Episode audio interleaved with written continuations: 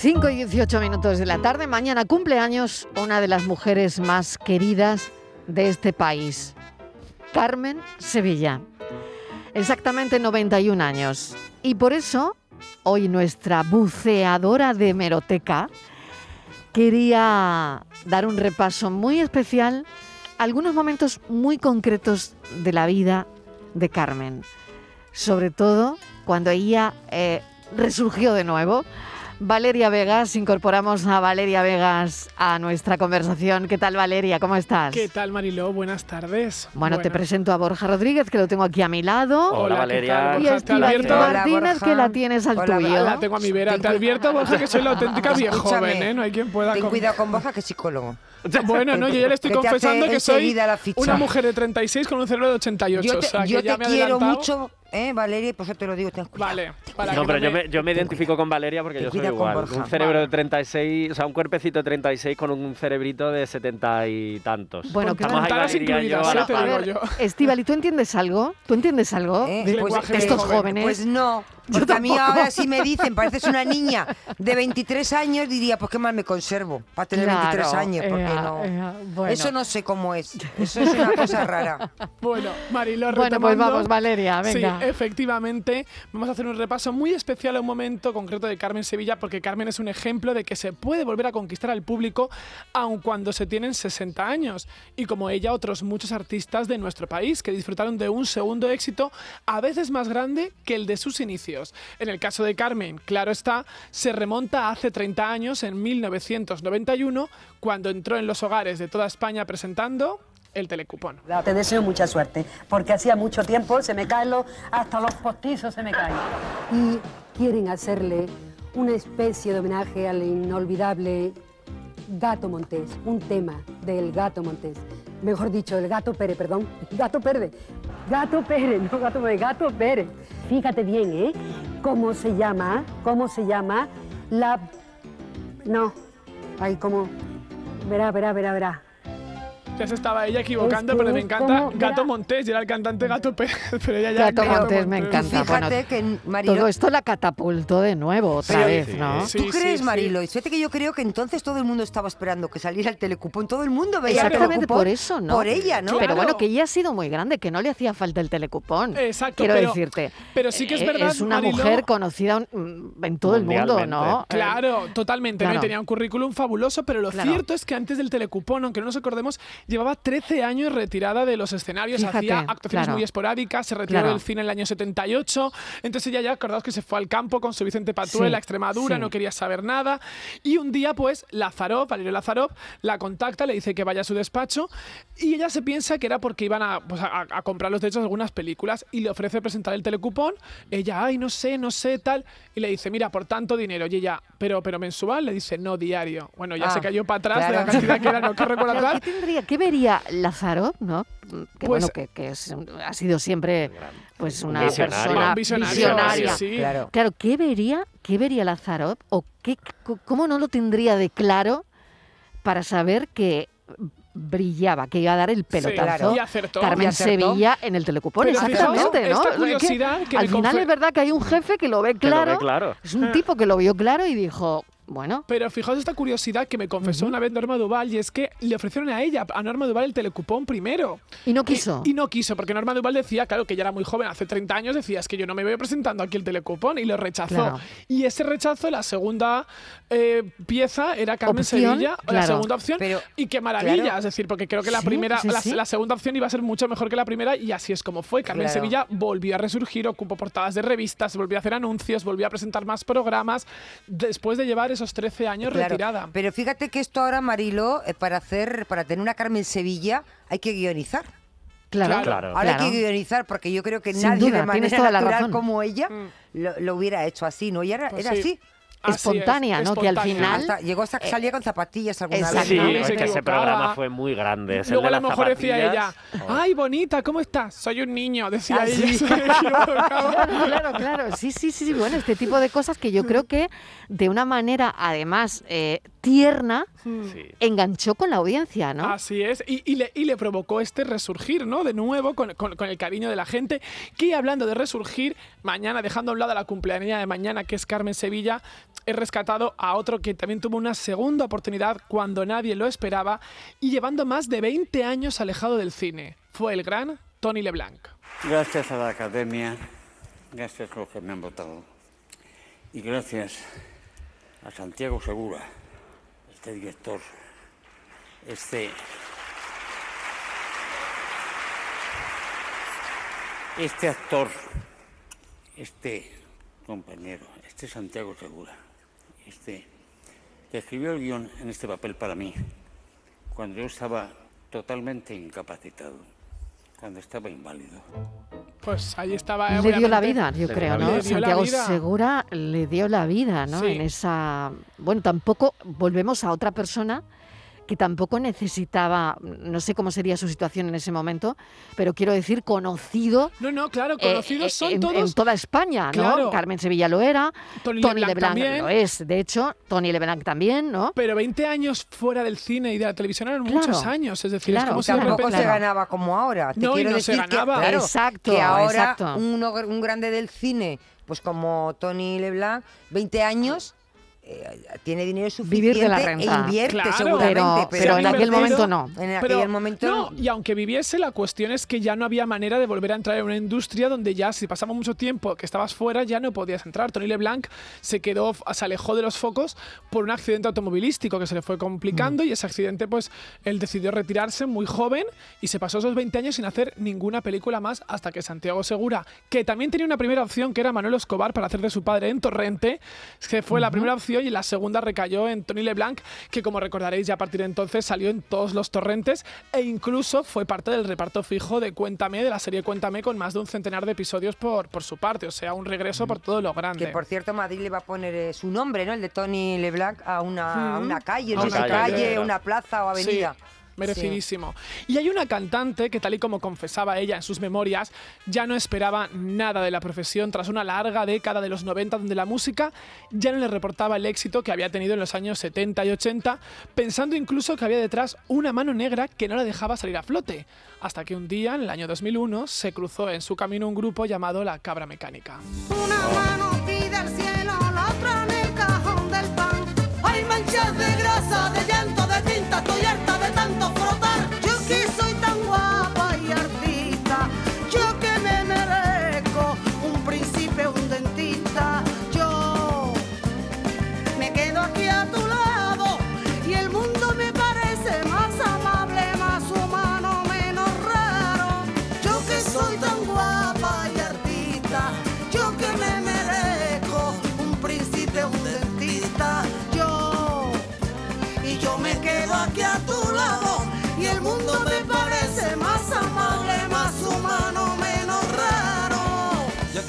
Resurge María Jiménez eh, después de, de esta canción, después de, de todo esto. Otra persona que volvemos a, a lo mismo, ¿no? Otra persona que ya era, Tenía un nombre. mm, claro, más que conocida en este país, ¿no? Pero, pero, tal y como decía ella, es que ella- María Jiménez en los No Somos Conscientes, pero durante toda esa década de los 90 grabó solo dos discos que no tuvieron promoción, que no fueron canciones de éxito, y ella llegaba a pensar que había una mano negra, lo cuentan sus memorias, que no la dejaba volver a la música, ¿no? En todas, es verdad que les- la- las modas cambian, y es- aunque ella siempre estaba invitada a los programas de televisión, participaba en series y demás, pero parece que la música se había olvidado de ella hasta que la cabra mecánica contó con ella para esta canción de la lista de la compra y María se volvió a colar en todas las listas de éxito sin importar su edad y su momento e incluso más aún todavía cuando poco después graba aquel disco de canciones de Joaquín Sabina que fue Es otro pelotazo. Maravilloso, Ese disco ¿eh? es Ese maravilloso. disco es maravilloso. Maravilloso. Incondicional de. María Jiménez. La admiro como cantante, como artista, como mujer,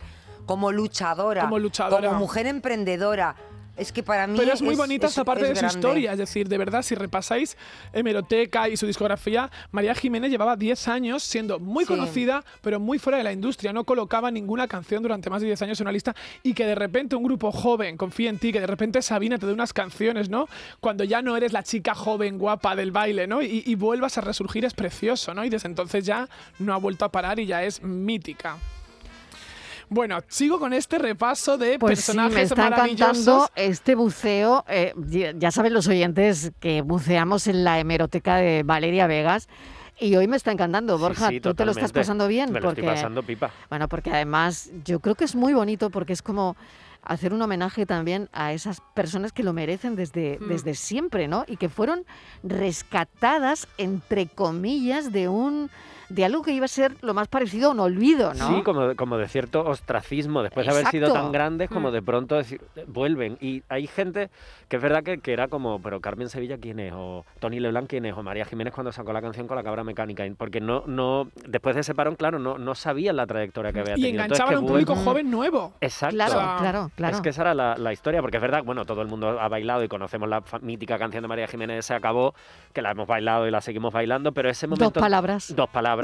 Claro. pero ese momento en 2001 de pronto conecta con toda una Con generación. gente de 15 años que para ellos esa es su canción de María Jiménez. Exacto. Así Y era. además bebiendo cubatas con esa edad, bailando esta canción en las discotecas. Que no se bebe todo. con 15 años, caramba. Bebíamos, bebíamos, ya no, Mariló, las cosas no, han que cambiado. ya no, que ya Éramos no. una juventud Ay, rara, ¿verdad, mía. Valeria? Éramos sí, difíciles, yo- entonces yo- ¿Qué bebíamos. hacemos con ellos, Martínez? ¿Qué hacemos con ellos? Bueno, y Bueno, hay un venga. actor, os cuento que hay un actor que tuvo que esperar 30 años para que los críticos lo valorasen. El público siempre lo había valorado, pero los críticos le tenían cierta mm, inquina. Él sabía lo que era llenar teatros y salas de fiesta, pero Mm. parecía que se le resistía una consideración mayor. De pronto llegó Carlos Saura y apostó por él, por ese Andrés Pajares en la dramática Ay Carmela. Bueno, el recibir este galardón después de 31 películas a mis espaldas me hace sentirme como un principiante.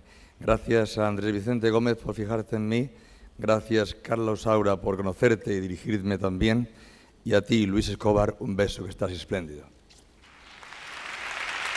Ahí estaba Andrés Pajares recogiendo su Goya, mejor actor protagonista en 1991. Yo creo que si en algún momento dicen Pajares ganaron Goya, nadie se lo creería, porque era el Pajares que todo el mundo teníamos Sí. en mente de las películas de Ozores, que oye, eran taquillazos, pero es verdad que no eran películas, digamos, de las que optaban a premio, porque no, pues, su argumento no era para eso, ¿no? Eran comedias de consumo rápido y de repente cambió la visión de Andrés Pajares, ¿no? Ahí Carmela fue un punto y aparte en su trayectoria. Sí, a mí con Andrés Pajares me pasa justo lo contrario que con María Jiménez, que de María Jiménez me gusta todo y de Andrés Pajares me gusta regular.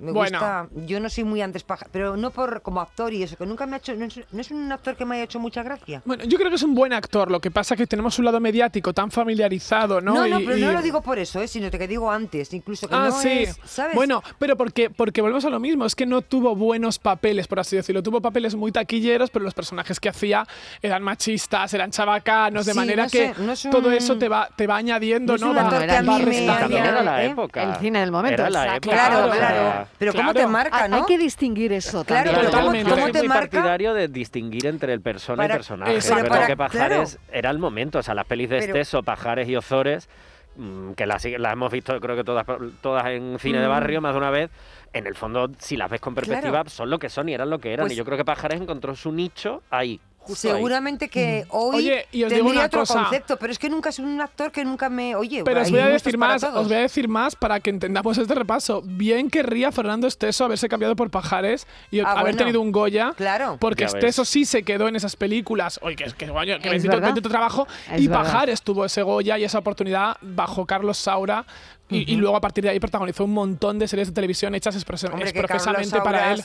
se fija en ti. eh, Claro, y que y Ay Carmela fue un éxito luego internacional en Berlín y, y demás, obtuvo muchísimos premios. Y hay una actriz que fue precisamente una serie de televisión la que la convirtió en todo un fenómeno.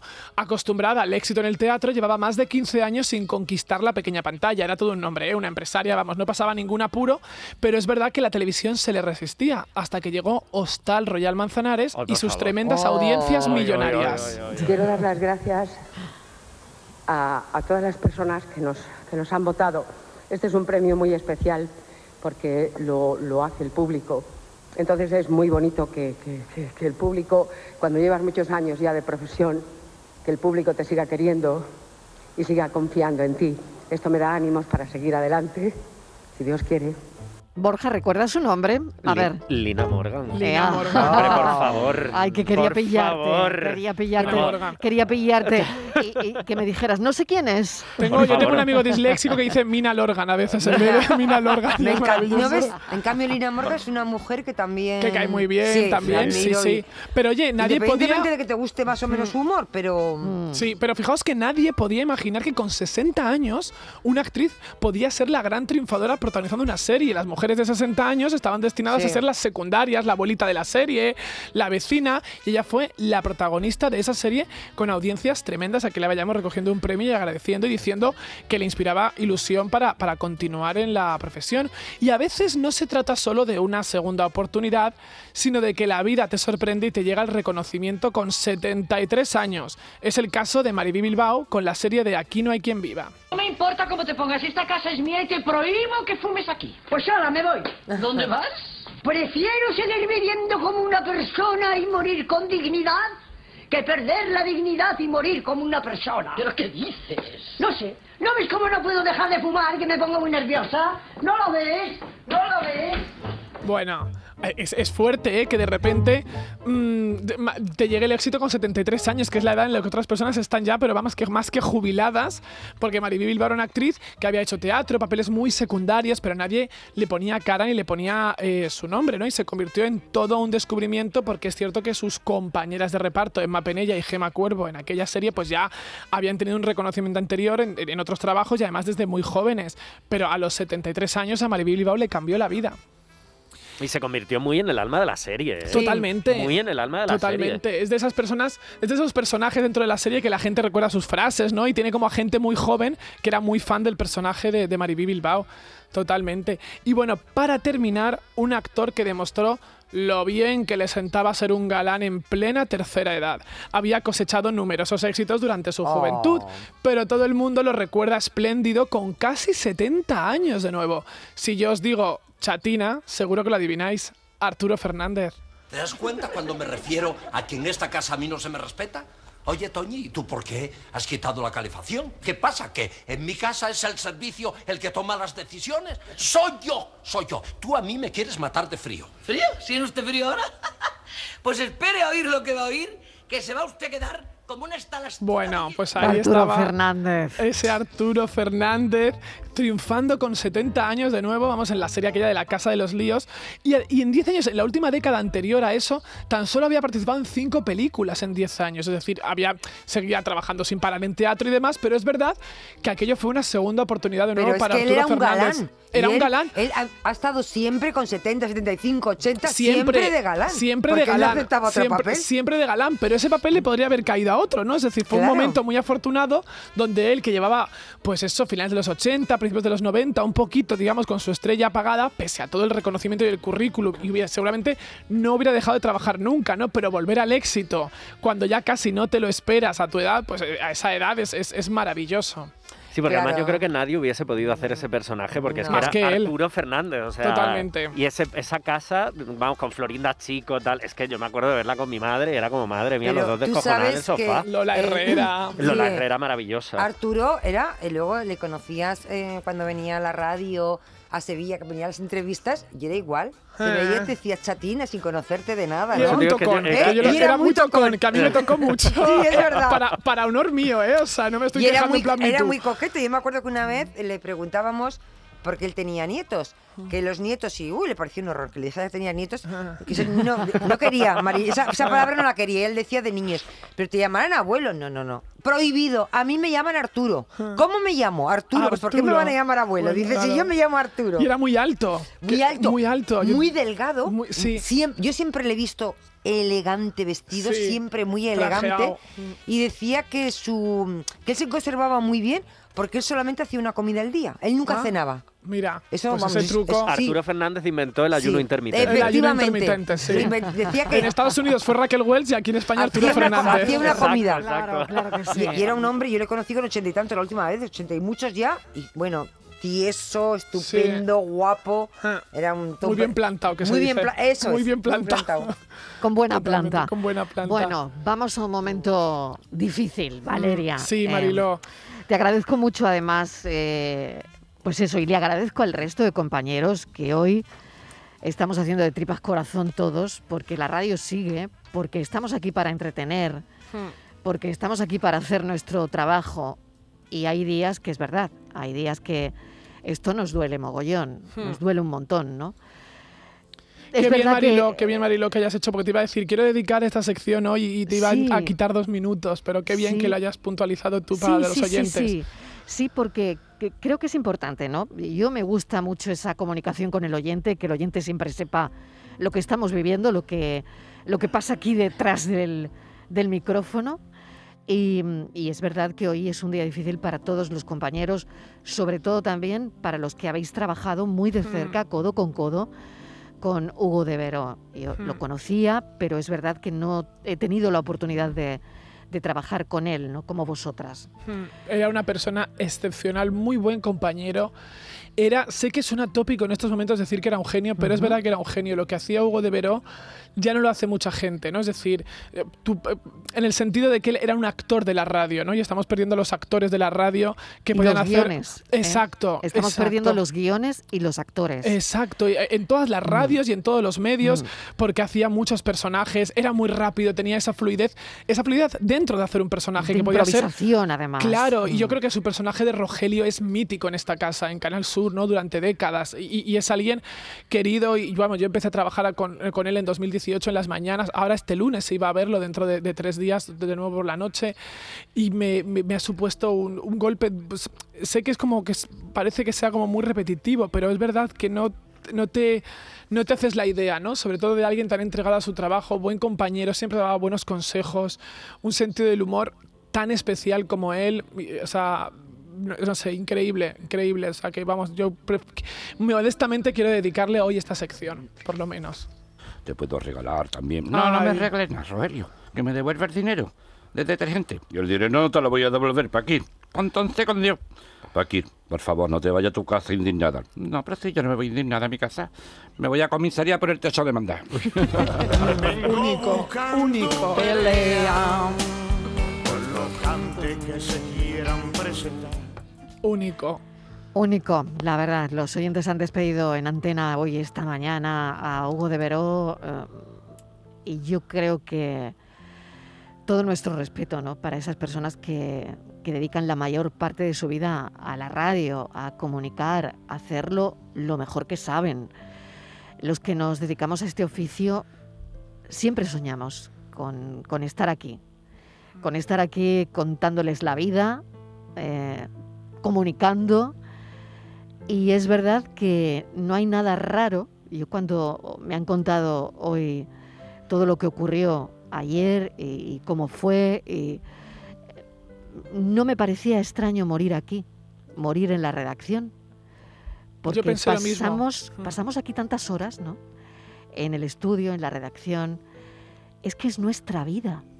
Pasamos aquí la vida porque es nuestra vida, ¿no? Y para él la radio era su casa, su familia, ¿no? La, la gente de la Mm. radio era una, una familia extendida, esa familia elegida que elegimos también muchas veces, ¿no? No Es solo que la somos de tan sangre. intensos. Sí. Yo creo que somos tan intensos que, que- que por eso no es raro que, que nos Mm. dé un yuyu aquí un día, porque aquí, aquí es donde, estamos gusta bien. estar, Oye, donde en casa también, con nuestra familia, por supuesto. Claro. Por supuesto, pero aquí nos gusta Pero, estar. pero y se fue rodeado de, de compañeros, exacto, se fue rodeado de esos compañeros que, que le querían, que le valoraban y, y- y bueno, de verdad, una pieza yo creo que ha sacado tantas risas y tantas sonrisas a, a los oyentes andaluces, ¿no? Y que en todo el personal que escuchaba Canal Sur Radio, eh, Hugo de Verón entraba en, la casa, en las casas de la gente.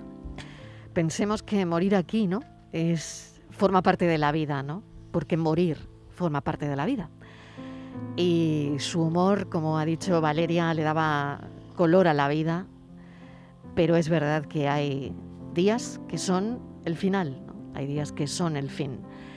Valeria, mil gracias A ti siempre, por tus palabras, por este sentimiento que nos demuestras de cariño y, y seguiremos buceando en las hemerotecas.